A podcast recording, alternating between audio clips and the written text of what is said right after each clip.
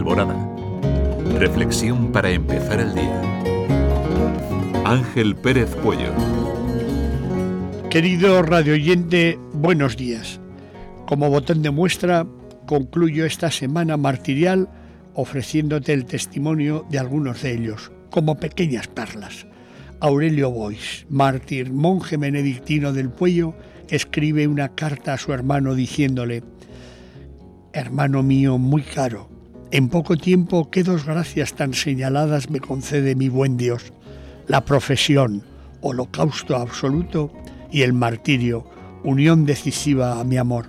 ¿No soy un privilegiado?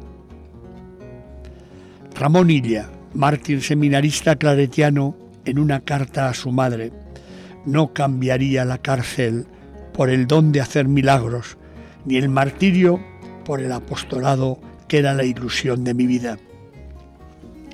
José María Saura Azcón, párroco de Chía. Don José María, al despedirse de sus familiares, les dijo, si no nos volvemos a ver, hasta el cielo.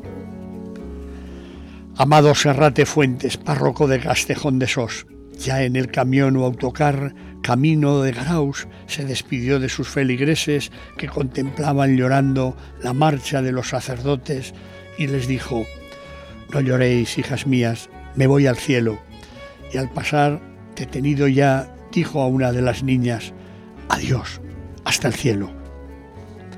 José María Muzas La Lueza, prior de Torre Ciudad, al llegar a una guardia ya pasaba de largo y alguien le reconoció. Entonces la guardia le pidió el salvoconducto, a lo que él, mostrando un crucifijo, contestó, Este es mi salvoconducto para el cielo. Victorián Tena Gaspar, nacido en Graus y párroco del Puello de Marguillén, fusilado el 22 de agosto, a sus hermanos en el momento de su detención. Pedid al Señor que perdone a mis verdugos para yo ser perdonado por Él y como estos tantos otros. Pero son testimonios, pequeñas perlas que te ponen la piel de gallina y que verdaderamente hacen creíble que solo por amor se puede servir a los demás. Que tengas una hermosa jornada.